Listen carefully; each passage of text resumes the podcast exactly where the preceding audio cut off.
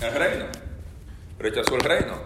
Entonces, a partir del capítulo 12, que es donde ellos dicen, no, no queremos que Él reine sobre nosotros, deciden matarlo y comienzan a planificar el asesinato de Cristo. A partir de ahí ya Jesús más nunca vuelve a predicar que el reino de los cielos se ha acercado, porque ya a esa generación, por causa de su rechazo del Mesías, no iba a ser la generación que iba a entrar en el reino. Ya esa generación que va a entrar en el reino es la, la última generación que va a estar aquí, que es la que va a pasar por la tribulación, que va a aceptar a Cristo y que van a entrar entonces con su al reino cuando Cristo venga. Y a partir de ese entonces Jesús deja de enfocarse en las multitudes para enfocarse en entrenar a los discípulos. Y en ese entrenamiento de los discípulos, Él viene y le muestra qué forma va a tomar el reino entre el rechazo del Mesías y la venida del Mesías. Y Él enseña esto con las parábolas en el capítulo 13. De ahí en adelante Él comienza a entrenar a los discípulos, les revela ese nuevo plan o ese plan que estaba escondido en el Antiguo Testamento, que es la iglesia. Él adelanta y anticipa, profetiza, le dice a ellos que iba a comenzar ese nuevo proyecto. Y él comienza a entrenarlos con respecto al reino, porque él le dice a los discípulos que él iba a venir en gloria y que algunos de sus discípulos iban a ver, no iban a morir antes de verlo a él venir en gloria. Y él viene una semana después, se lo lleva al monte de la transfiguración y muestra toda su gloria a ellos. A Jacobo, a Pedro y a Juan. Y cuando ellos ven a Jesús con toda su gloria que tenía en su preencarnación, ellos creen estamos en el reino milenial. Y ellos querían, dicen vamos a quedarnos aquí, queremos participar en esto. Y cuando ellos bajan, encuentran al otro grupo de discípulos que están pasando trabajo, tratando de sacar un demonio y no pueden hacerlo. Y ahí comienza la discusión entre los discípulos acerca quién es la persona más importante en el reino.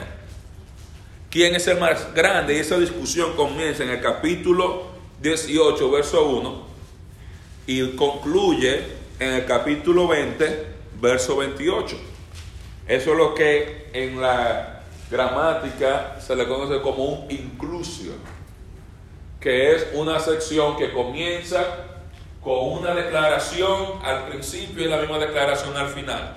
En el capítulo 18, verso 1 dice, en aquel tiempo vinieron a Jesús los discípulos a Jesús diciendo, ¿quién es el mayor en el reino de los cielos? Y todo el capítulo 18, 19 y 20 Jesús lo pasa explicando cómo llegar a ser grande en el reino de los cielos. Y la sección termina en el capítulo 20, verso 28. Y si usted va conmigo desde el verso 26, porque es una sola oración que dice, más entre vosotros no será así, porque el que quiera hacerse grande entre vosotros será vuestro servidor, y el que quiera ser primero será vuestro siervo como el Hijo del Hombre que no vino para ser servido, sino para servir y para dar su vida en rescate por muchos. Esa es la respuesta final, la conclusión de toda esa sección desde el 18.1 hasta el capítulo 20 al final. Eso está hablando cómo llegar a ser grande en el reino de los cielos. Y nosotros veíamos la semana pasada y mencionamos que en el cielo iba a haber primeros versus qué? ¿Qué? Postreros. Todos saben que postreros significa últimos. Y mencionábamos que a veces uno ve eso en la Biblia y uno cree que, que es una fila. Lo que van a entrar primero, lo que van a entrar después. Cuando está hablando de gente primero, está hablando de gente grande, de gente principal, y postrero de gente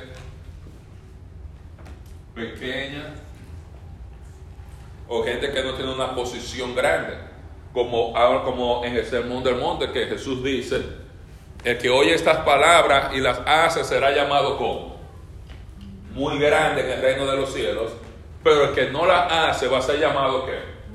Muy pequeño. Los dos van a estar, pero el que obedece y es fiel va a ser primero, va a ser grande, y el que no obedece, no es fiel, va a ser una persona pequeña en el reino.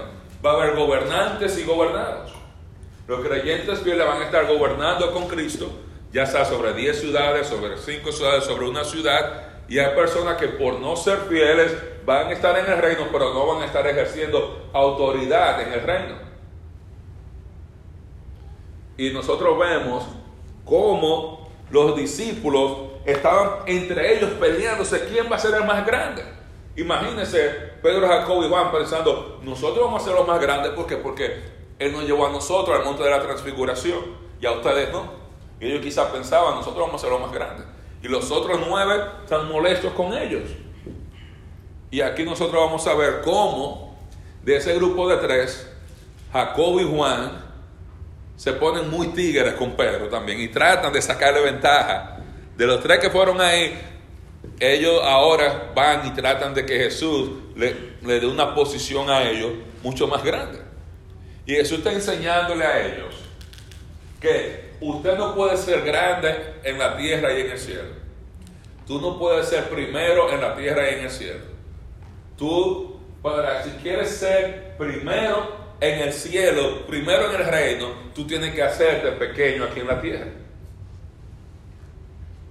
Porque muchas personas quieren, yo quiero tener una posición importante en el reino y pensamos como el joven rico. ¿Qué yo tengo que hacer para yo poder heredar y ser grande? Y que me digan esto y yo ser una gente importante aquí y quiero ser una gente importante allá.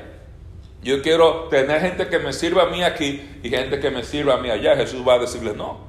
Si tú quieres que allá ser grande en el cielo, tener una posición principal, tú tienes que comenzar humillándote, sirviendo, viéndote a ti como más pequeño que los demás, viendo a los demás como superiores a ti mismo y tú sirviéndole a los demás.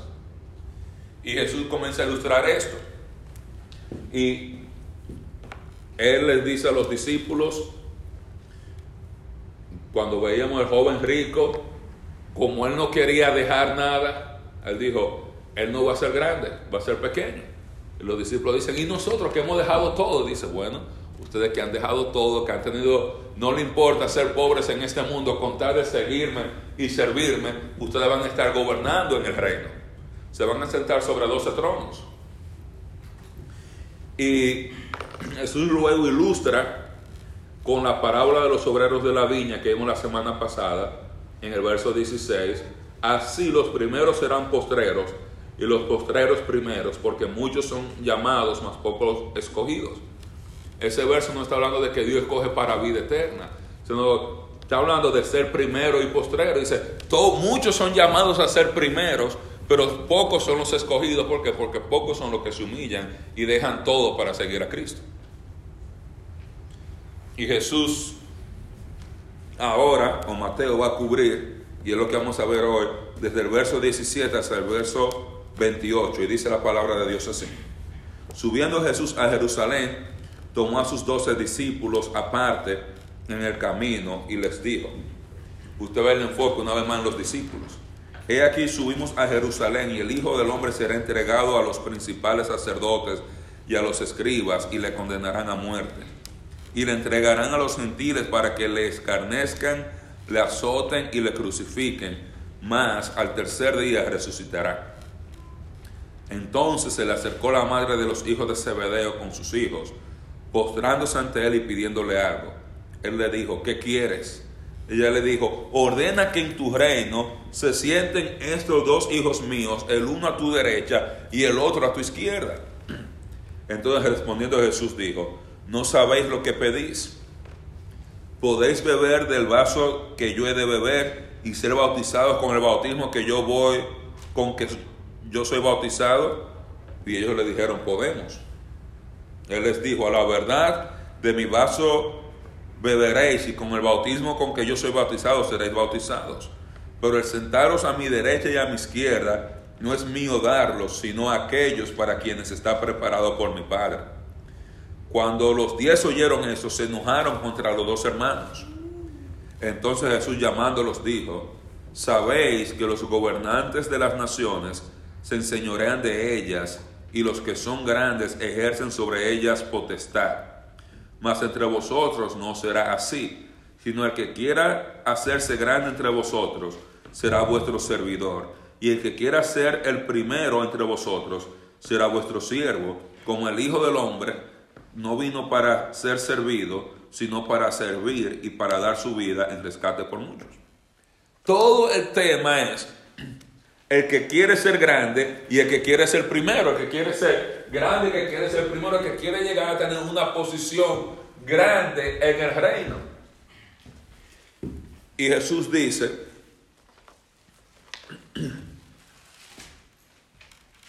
que el que quiera ser grande tiene que ser su servidor.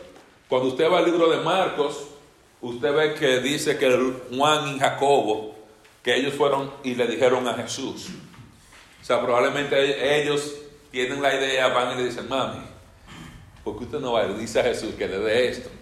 Imagínense, quizá la mamá de ellos le servía, quizá ve como las hermanas aquí que hacen el desayuno, que hacen tantas cosas, que si vienen y le piden algo a uno, dice, claro que sí, hermano. Y ella viene, se postra, Señor, yo tengo una petición, que estos dos hijos míos, aquí Jacobo y Juan, estén uno a tu izquierda y uno a tu derecha en el reino.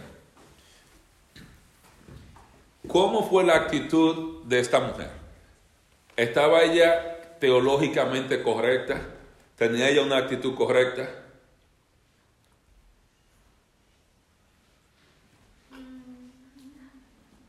Sí. Ok, explica, ¿qué tú quieres decir con tener una actitud correcta?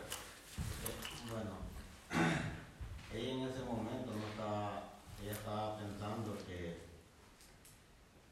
ellos estaban esperando al Mesías, ¿verdad? Uh -huh. Así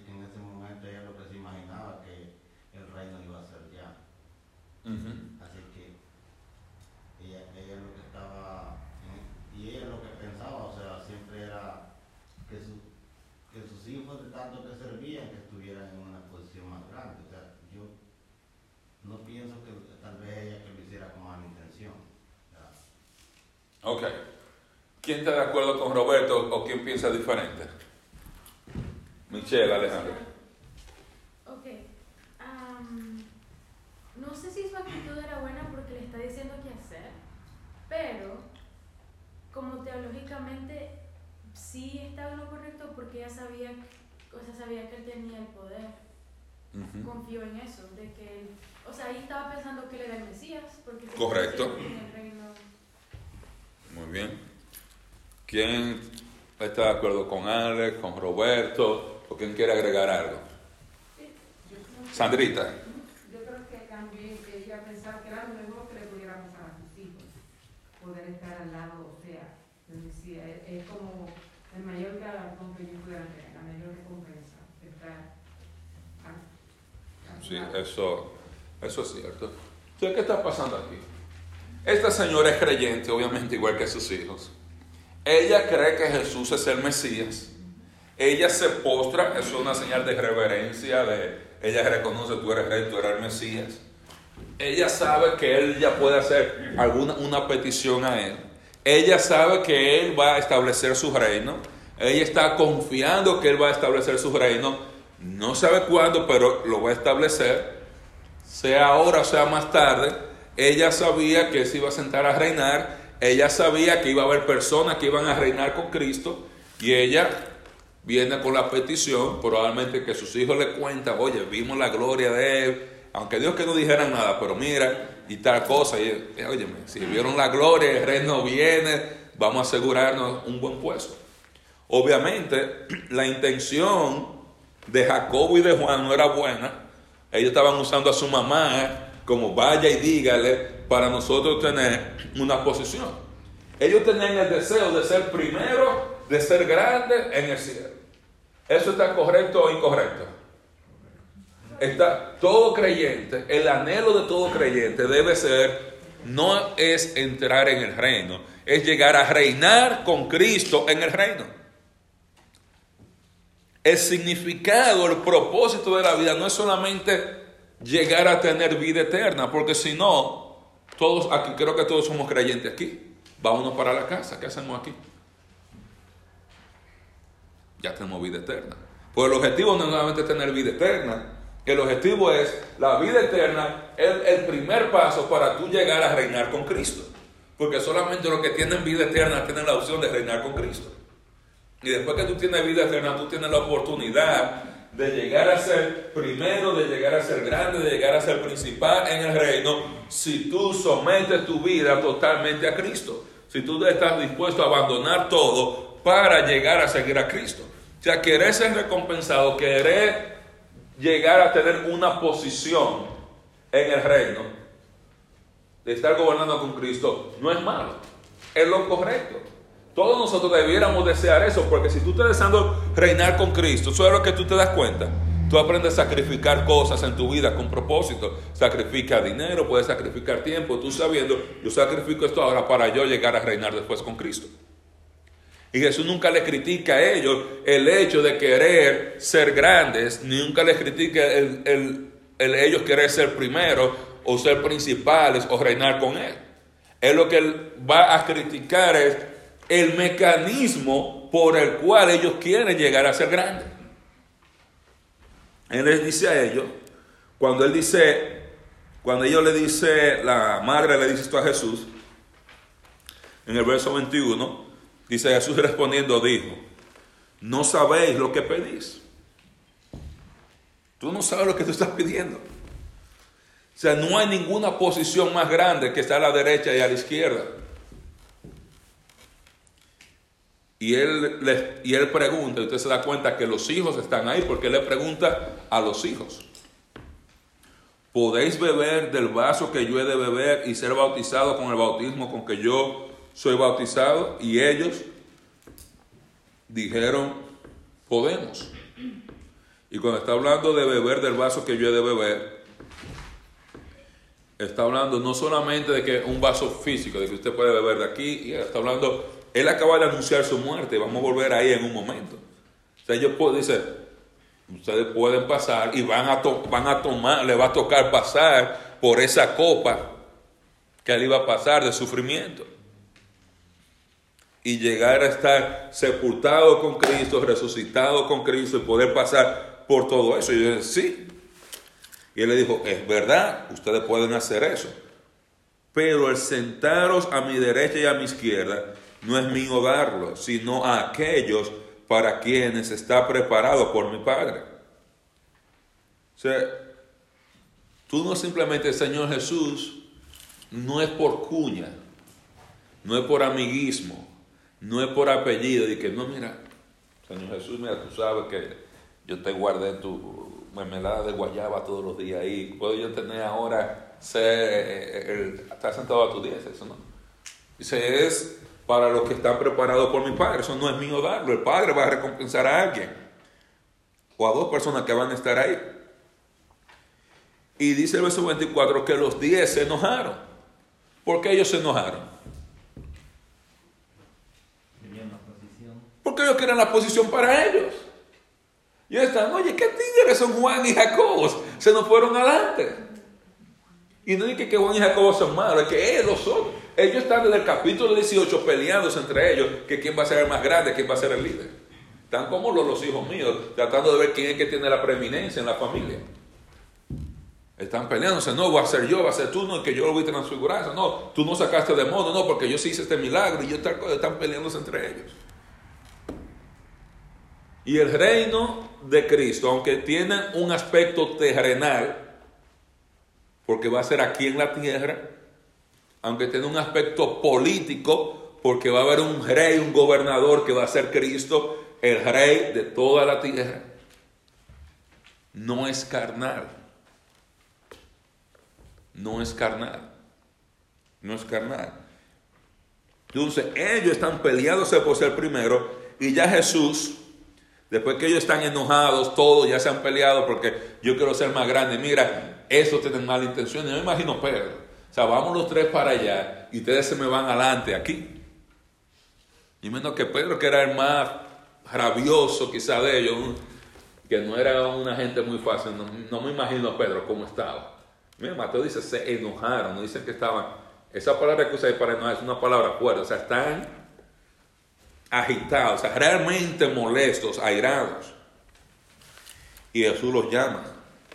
Eso es lo que ya vamos a concluir esta sección, este paso. Jesús dice, ustedes saben, verso 25, que los gobernantes de las naciones se enseñorean de ellas. Y los que son, ¿qué? Grandes, ejercen sobre ellas potestad. Él habla, los gobernantes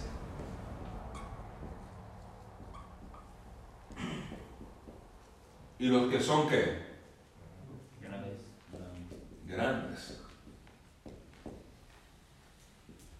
¿Dónde? En las naciones. Está hablando aquí de las naciones aquí en la tierra. Y esto es importante porque va a hablar de los que van a gobernar y los que van a ser grandes. ¿Dónde? En el reino. Dice, en la tierra aquí, los que son grandes, ¿qué hacen? Dice, ejercen qué? Potestad. Y les enseñorean y ejercen potestad.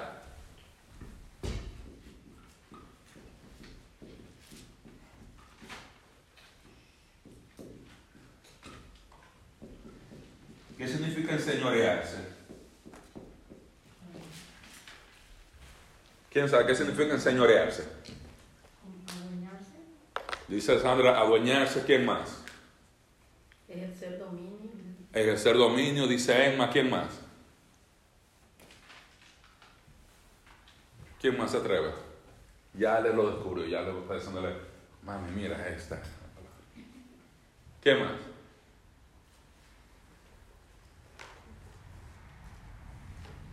En Señor, está hablando de sea, los gobernantes se hacen ellos mismos señores, se hacen ellos mismos, ponen por arriba, se enseñorean. O sea, yo soy el Señor, yo soy el que estoy por arriba de todo el mundo. Ellos están enseñoreando sobre la gente, gobernando sobre la gente, mirando a la gente hacia abajo como inferiores, yo aquí arriba. Como yo soy el Señor, ustedes son los siervos. Y ejercen sobre ella potestad. ¿Qué significa eso? Que ejercer potestad.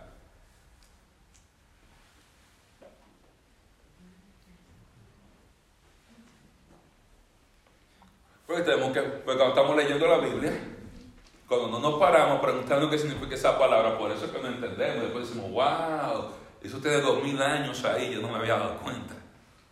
¿Qué significa ejercer potestad? Ejercer derecho.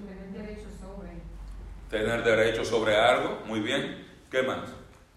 ¿Cómo hacer tu voluntad? ¿Cómo? ¿Cómo hacer tu voluntad? Ellos hacen su voluntad. ¿Qué más? Ejercer por potestades. Ellos ejercen poder, dominio, autoridad. Ellos mandan sobre los demás. Es como cuando usted está, usted es jefe en una compañía o un supervisor que usted le dice, hey, fulano, haz esto. Yo estoy ejerciendo potestad, ejerciendo mi poder, mi autoridad. Cuando yo estoy en la clínica, le doy a un empleado, óyeme, aquel sáqueme sangre, aquel póngale tal cosa, aquel tal. Yo no hago la cosa yo mismo. El trabajo mío es yo pensar, decidir y decirle a los otros fulanos, manda esto, fulano, esto, fulano, lo otro, etcétera, etcétera, etcétera. Ya tú estás ahí y estás diciendo a los demás qué hacer. Dice, eso es lo que hacen los gobernantes de las naciones. Ellos se sientan, se enseñorean. O sea, yo estoy por arriba y se sientan ahí a decirle, David, tráeme el agua. Y Marisol, tráeme la gelatina. Saúl, ven, límpiame los zapatos. Y están ustedes ahí tranquilos, sin hacer nada. Dice, pero entre vosotros no va a ser así. Mientras que en el mundo, para tú ser grande, tú demuestras tu grandeza mandando a los otros diciendo a nosotros qué hacer y parándote y que tú hables, los demás hacen. Dice, en, eso es aquí en la tierra, dice, pero entre vosotros, entre los creyentes, dice, no es así.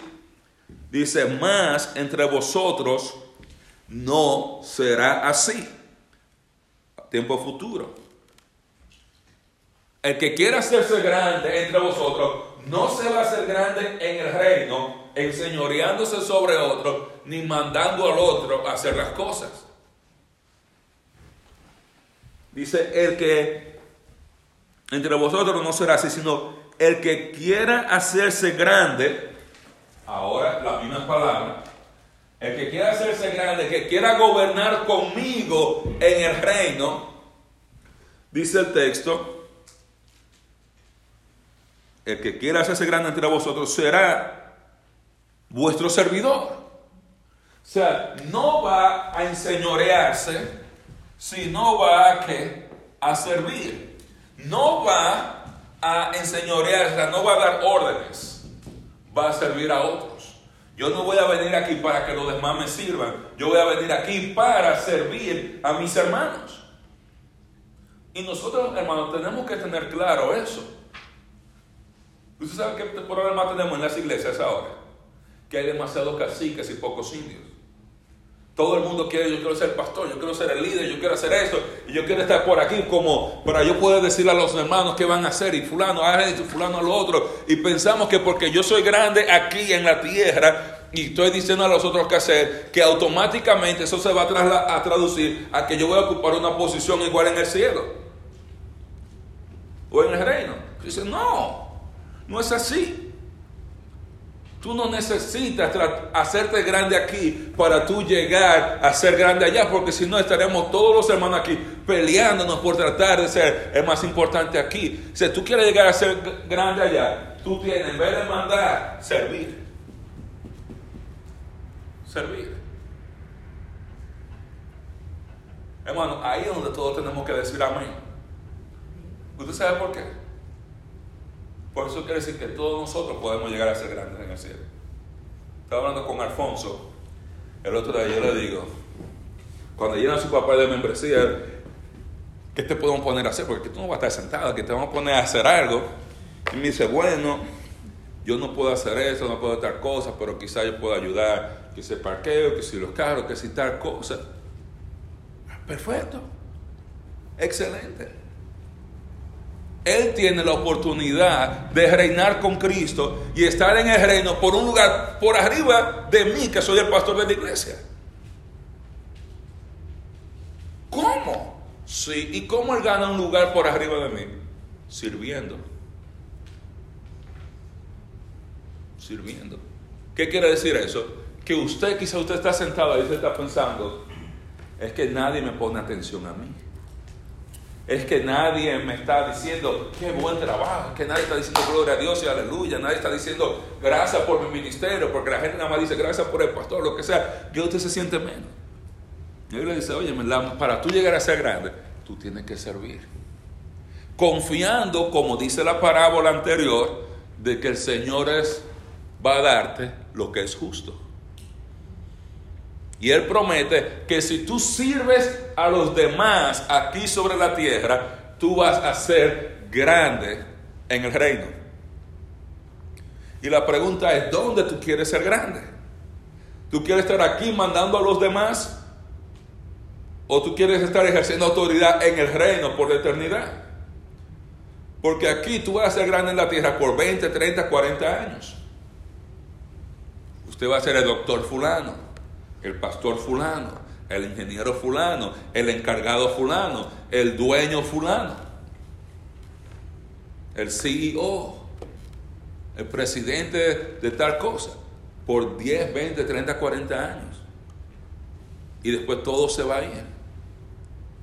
Yo tenía, tenía un paciente que, una gente que venía de mucho dinero, era presidente, CEO de una gran compañía, y se sabe que hay gente como que tienen ciertas expectativas cuando van a los lugares, como a mí me van a hacer algo especial. Y dice, no, porque yo quiero hacerme como cuando yo estaba ya en la compañía, que me hacía un examen ejecutivo y tal cosa, etcétera, etcétera. Ahí llega como, yo quiero que me, en un día me metan en el hospital y me hagan CT scan, estrés test, tal.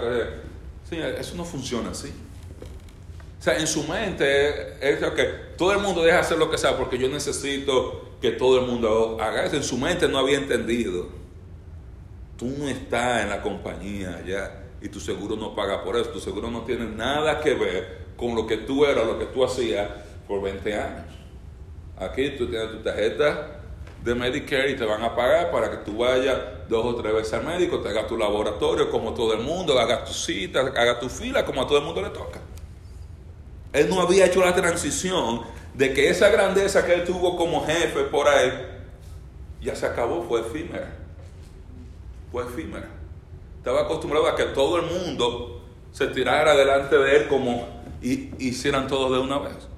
Y llega con la dura realidad de que ahora yo estoy retirado, yo no soy ni el presidente ni el CEO de nadie, y ahora tengo que hacer fila, tengo que esperar, no puedo decidir a fulano que me llame ahora, es que me llamen para atrás de una vez. Y muchos de nosotros como cristianos vamos a tener esa dificultad cuando lleguemos en el reino. Porque muchos de nosotros queremos ser grandes aquí sobre la tierra, que va a ser una grandeza efímera. Yo voy a ser presidente, yo voy a ser rico, yo voy a ser jefe, yo voy a ser líder. ¿Por cuántos años? Yo tengo 41 años ahora.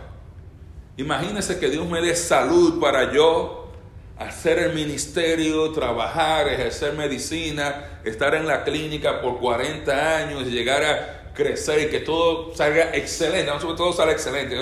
Está en la revista Forbes de todas las cosas éxito. 40 años. Cuando estemos en la eternidad, a nadie le importa eso.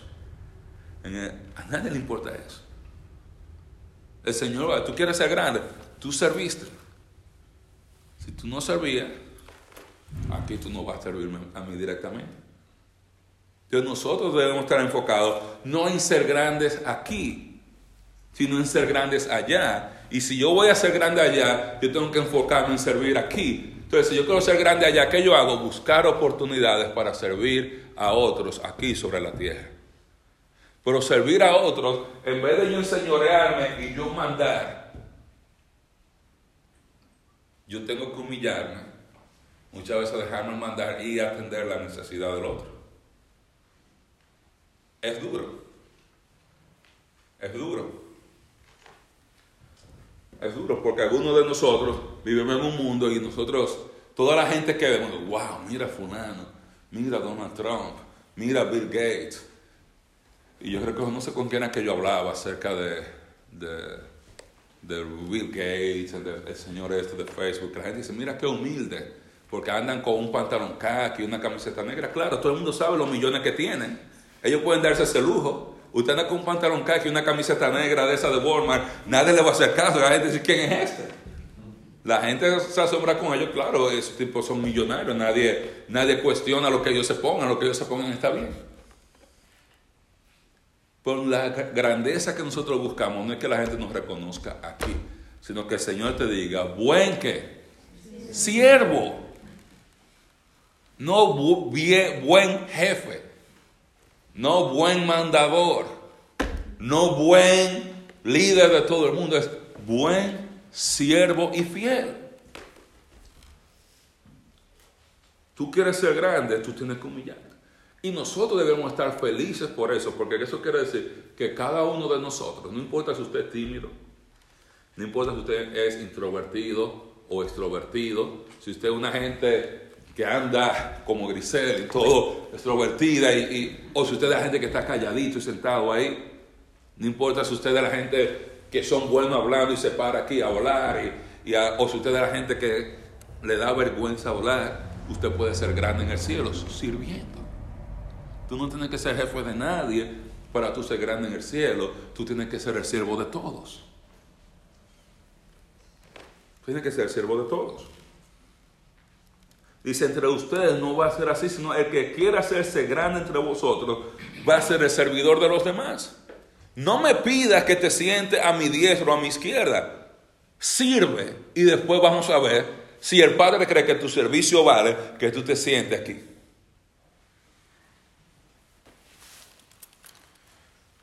Y dice, y el que quiera ser una, ¿qué? El primero. Toda la sección hablando de eso.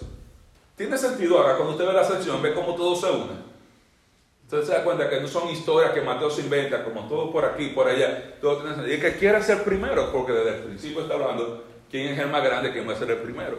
El que quiera ser primero entre vosotros será vuestro siervo. Él no cambia. Quiere ser grande, ¿Quieres ser? Tienes que servir. ¿Quieres ser el primero? Tú tienes que servir. No hay ninguna otra opción.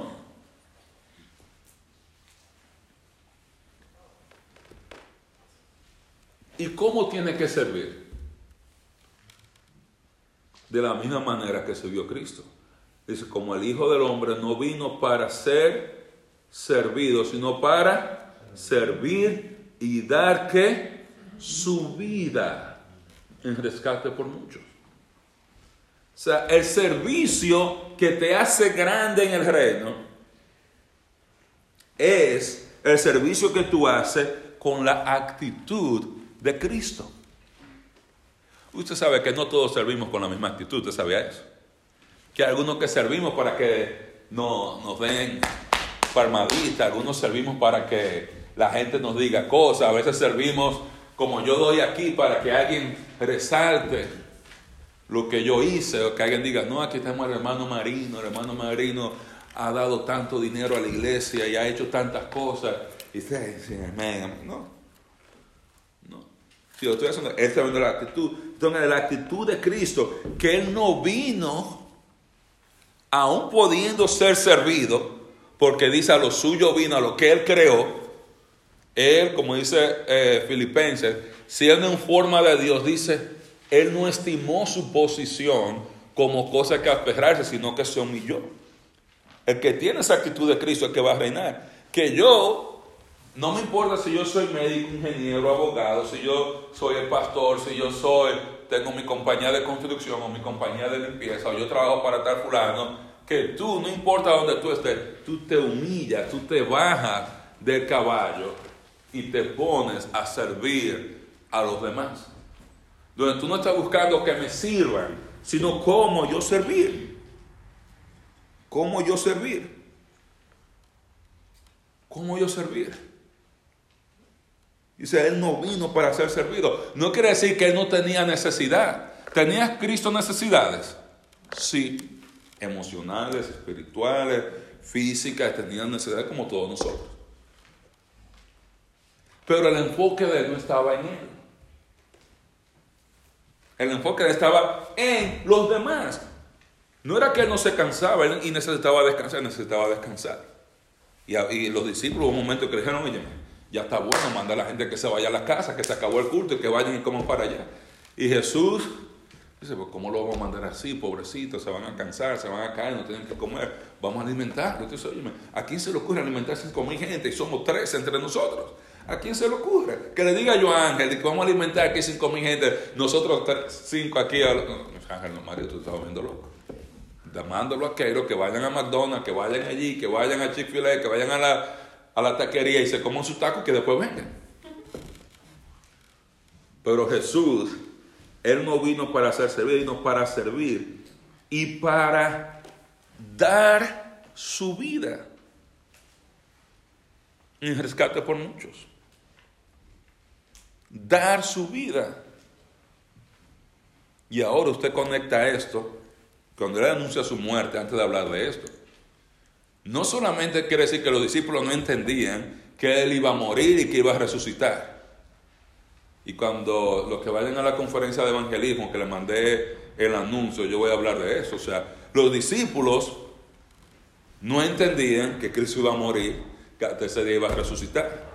Ellos, Jesús le dice eso y le pasa por arriba, es como si ellos no entendieran. Pero Mateo dice, Jesús le enseña esto y le está diciendo, como yo, que estoy dispuesto a dar mi vida hasta el punto donde yo voy a ir y voy a ser entregado, me van a condenar a muerte, me van a entregar a los gentiles, me van a escarnecer, o sea, se van a burlar de mí, me van a hacer burlas, me van a abusar emocionalmente, me van a azotar, me van a, a abusar físicamente, me van a crucificar, me van a humillar públicamente, me van a quitar, asesinar literalmente la vida.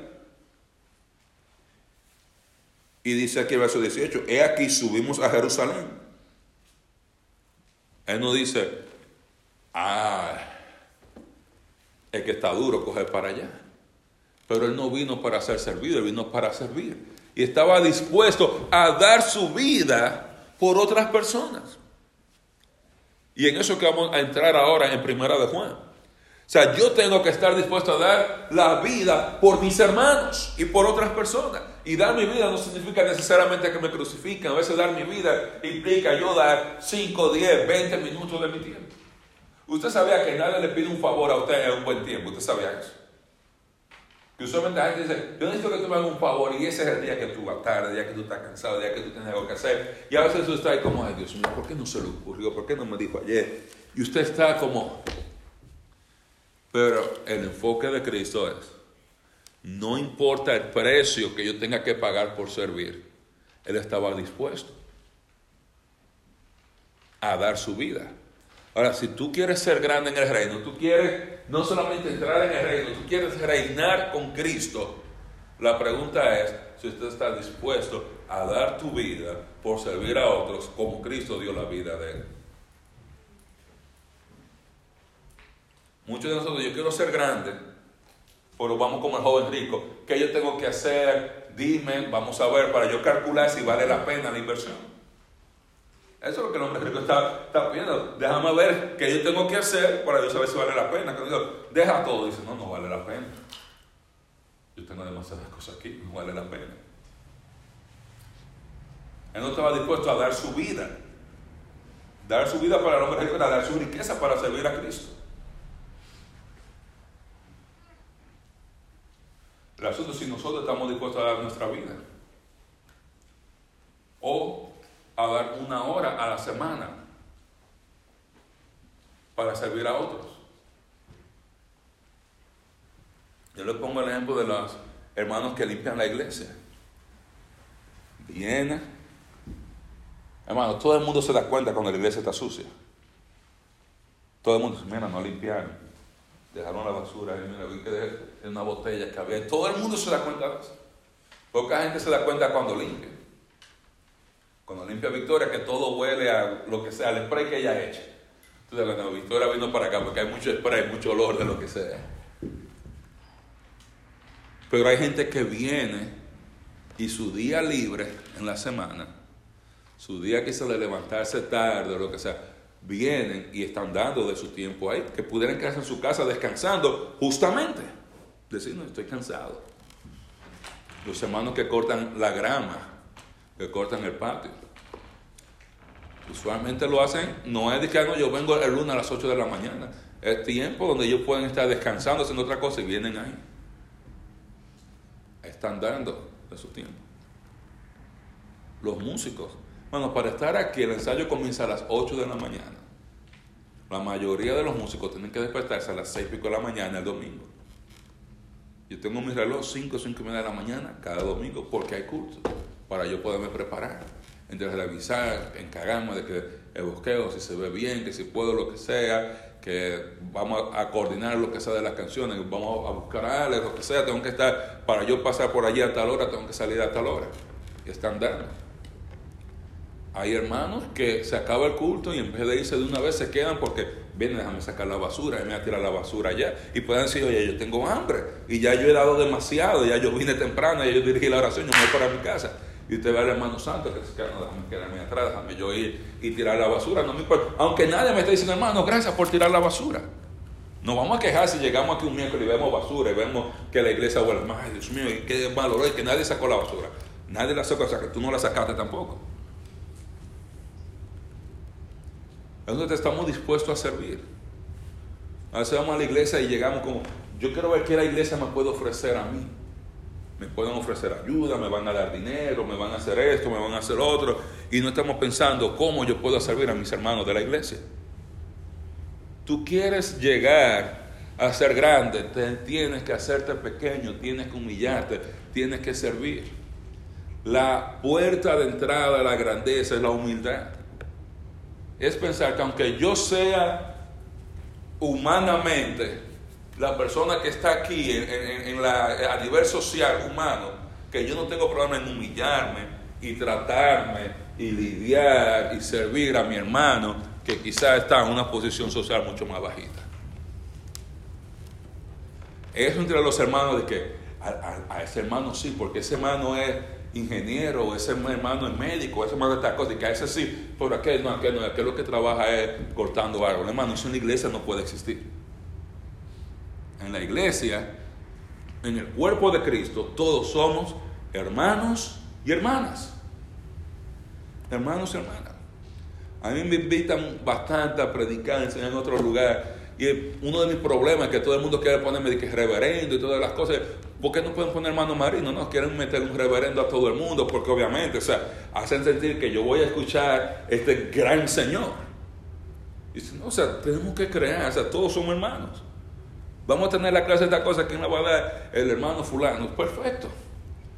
Pero todavía hay muchos que queremos que todo el mundo se asegure que a mí se me refieran como el pastor, reverendo, doctor, tal cosa. ¿A quién le importa? Mientras más tú pidas aquí, menos tú vas a tener allá.